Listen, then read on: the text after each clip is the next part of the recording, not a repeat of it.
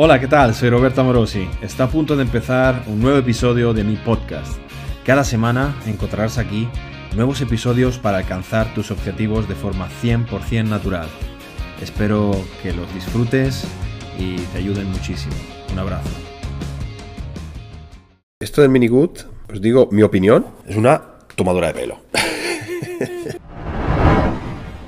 Pero antes de empezar, suscríbete para no perderte ninguno de nuestros vídeos y sumarte a la revolución del culturismo natural. En un marco teórico, si para ganar eh, follower y hacer contenido de valor, el minicut eh, es muy chulo, ¿no? Porque lo decimos en inglés, ¿no? Mini corte no, no, tendría ninguna gracia.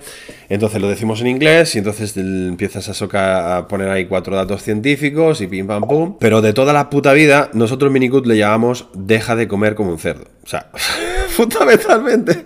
Porque claro, es que eh, al final, ¿qué es lo que pasa?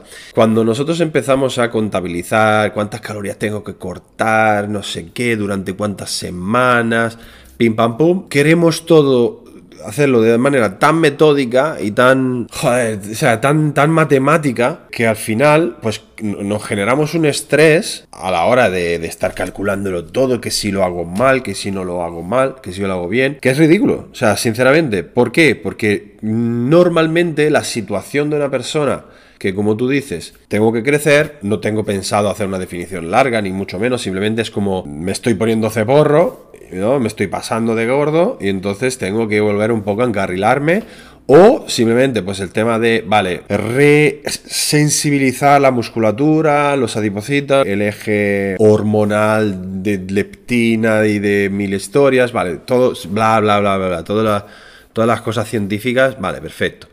Pero en la vida real, si te estás poniendo ceporro o te estás pasando de grasa, como en mi caso, es porque llevas enganchando unas comidas trampa más de otra, te estás metiendo la comida por la nariz, o fundamentalmente no te está moviendo suficiente. O sea, pueden ser las dos cosas. Una persona que me dice, no, es que yo como muy bien. Yo como súper bien y como, como, como con hambre y como súper limpio y no sé qué, y se pone gordo, no me lo creo. A no ser que esté todo el día sentado. Si entrenas tres horitas a la semana y te pasas siete días de la semana sentado, eres un sedentario que entrena tres horas a la semana. Entonces ahí el problema es que no es que hagas un mini cut, sino que hagas un maxi mueve el culo, ¿sabes? Levanta el culo y camina, ¿no? Y, hace, y, gasta, y gasta un poco, mueve un poco ese cuerpo serrano. Y entonces automáticamente dice, ¿cuánto tiempo lo voy a hacer? El tiempo suficiente para volver a establecer una repartición de nutrientes entre grasa y carbohidratos en el músculo y en, en el depósito, depósito, el depósito de grasa que sea, pues, más equilibrado, ¿no? Que la musculatura y los depósitos de grasa pues vuelvan a captar lo que comemos de manera la repartición de macronutrientes que sea más equilibrado, que no se vaya todas las lorzas y retención de líquido, etcétera, etcétera. En el caso de que yo esté activo, o sea, me muevo, me hago mil, pasos diarios, entreno regularmente, entreno con intensidad y voy, voy progresando con las cargas de trabajo, por lo tanto el entrenamiento cada vez es un poco más exigente y me estoy poniendo ceporro es que estás comiendo mm, demasiado. Entonces es que, ¿qué cálculos tengo que hacer?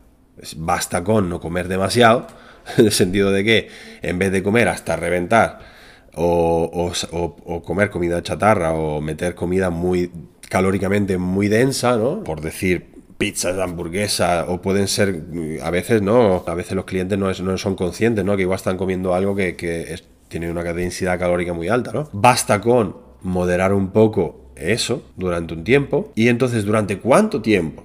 Pues el tiempo suficiente para que te vuelvas a ver que bien. Es decir, normalmente ese mini cut lo que debería de buscar, el objetivo, debería ser el de que mi cuerpo vuelva a estar metabólicamente receptivo, en el sentido de que si le meto una recarga, si le meto un exceso de carbos, lo capta el músculo como glucógeno, y si le meto un exceso de grasas, el tío pues aumenta la oxidación de grasa y no, no, no, me encuentro luego con una lorzal doble de gorda. Es decir, lo que solemos llamar flexibilidad metabólica. El problema es que cuando estamos mucho rato en superávit, superávit, superávit, nos cargamos esa flexibilidad metabólica, nos cargamos, es que soy muy exagerado con las palabras, pero disminuye esa flexibilidad metabólica, nos volvemos un poquito más inflexible, inflexible, rígide, volvemos más rígido metabólicamente hablando, es decir, que nuestro cuerpo no tolera bien esos excesos y lo no tolera. En realidad se vuelve más eficiente porque lo que hace es que los capta, ¿no? Los capta de manera más eficiente porque eso es inteligente por parte del cuerpo, no, no es inteligente despilfarrar energía, sino es inteligente almacenarla pero es todo lo contrario de lo, que queremos nosotros a nivel estético, ¿no? Y, a nivel de eh, que, haya siempre un anabolismo hacia la construcción de masa muscular y no un anabolismo hacia la construcción de tejido graso, que eso es lo que quiere hacer el cuerpo para mantener energía ahí almacenada por si viene una cabose. Entonces, lo que tenemos que hacer simplemente es, o uno, movernos más aumentar el output calórico, el tiempo suficiente para volver a establecer esa situación de equilibrio y de entonces flexibilidad metabólica. Entonces me veo que la grasita va como soltando, veo que me ha bajado el pliegue en las zonas críticas, que si me paso comiendo no acabo como una pelota, sino que me veo más, más duro, más cargado. O, por otro lado, pues eso, cortar los episodios de comida chatarra o el bulge eating, ¿no? Desde que me que como más de la cuenta y comer un poquito menos. No es necesario necesario ir haciendo un cálculo matemático de cuántas calorías voy a cortar, porque simplemente yo creo que es mucho más menos estresante y no es necesario ese nivel de precisión cuando uno está en volumen. Simplemente detectar en mis hábitos nutricionales dónde están mis puntos a mejorar. Bueno, lo de las típicas, ahora está muy de moda, ¿no? Lo de la ley de Pareto, ¿no? ese, ese 20% que me va a dar el 80% de resultados, ¿no? ¿Dónde está mi 20% de cagadas en mis hábitos nutricionales que me pueden volver a ponerme en, encarrilado hacia un porcentaje de grasa más óptimo? Si yo, por ejemplo, en mi caso, ¿no? Todos los viernes y vamos a comer una pizza yo sé que lo primero que me voy a quitar es los viernes comernos la pizza, ¿no? Si yo todos los domingos me voy a casa de mis madres, mi, familia y me, como una paella así, bueno, no te digo que no vayas a casa de tu padre y tu madre y tu abuela haciendo, comiendo la paella, pero igual la paella te la comes así de chiquitita y te metes un plato de una ensalada antes, ¿no? Para, para, tener el estómago un poquito más lleno, hay que detectar dónde están las cagadas más gordas y atacar por ahí. Entonces es mucho más llevadero hacer simplemente pequeños ajustes y realmente con cuatro tonterías que toques ya te vas a dar cuenta que en un par de semanas te, vas a ver otra vez en un, en un porcentaje de grasa y, en un ritmo de metabolización de la comida totalmente distinto, ¿no? Ya no te vas a ver tapado, te vas a ver más duro cuando, cuando comes un poco más y no, no tapadete. Y entonces tú dices, ¿cuál, ¿cuál, es el ritmo de adelgazamiento ideal? Yo siempre digo que sería lo suyo sería siempre el mínimo posible.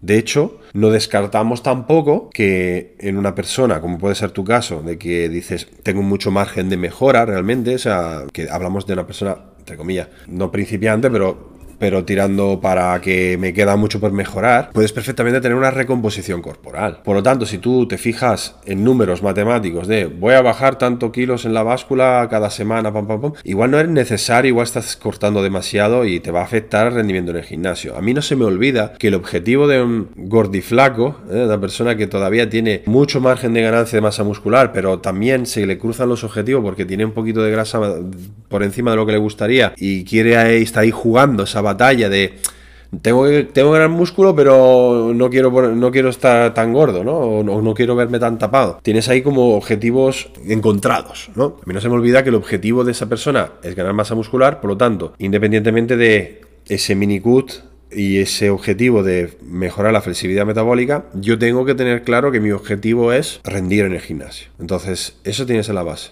Yo tengo que rendir en el gimnasio, dormir todas las horas necesarias para rendir en el gimnasio y luego tengo que comer lo necesario para poder rendir en el gimnasio y generar ese crecimiento, ese aumento de las marcas y da. Entonces, el ritmo de bajada semana tras semana va a ser el mínimo posible para que todo esto ocurra. Entonces, podemos hablar de entre 200, 300, 400 gramos de, de peso en la báscula en base a, a, las características físicas de cada uno. Uno que tenga que perder más tirará para 400, una persona muy gorda igual puede, ser medio kilo o más, eh, pero no estamos hablando de estos casos. Pero una persona que no está muy gorda, que simplemente estamos hablando igual de un 10, un 12%, que simplemente, pues eso, te ves con la chichilla en la barriga y tal.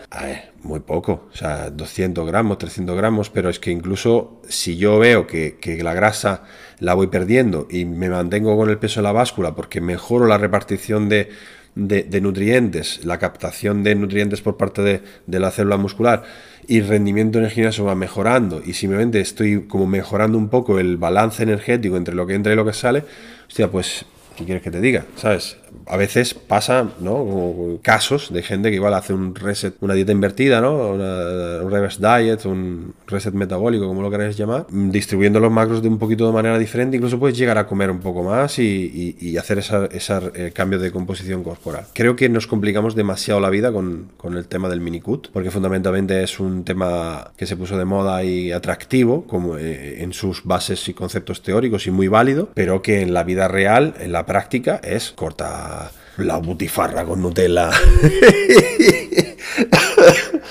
y, ya está, ¿sabes? Y hasta que estés como te guste y, luego ya eh, te das un premio.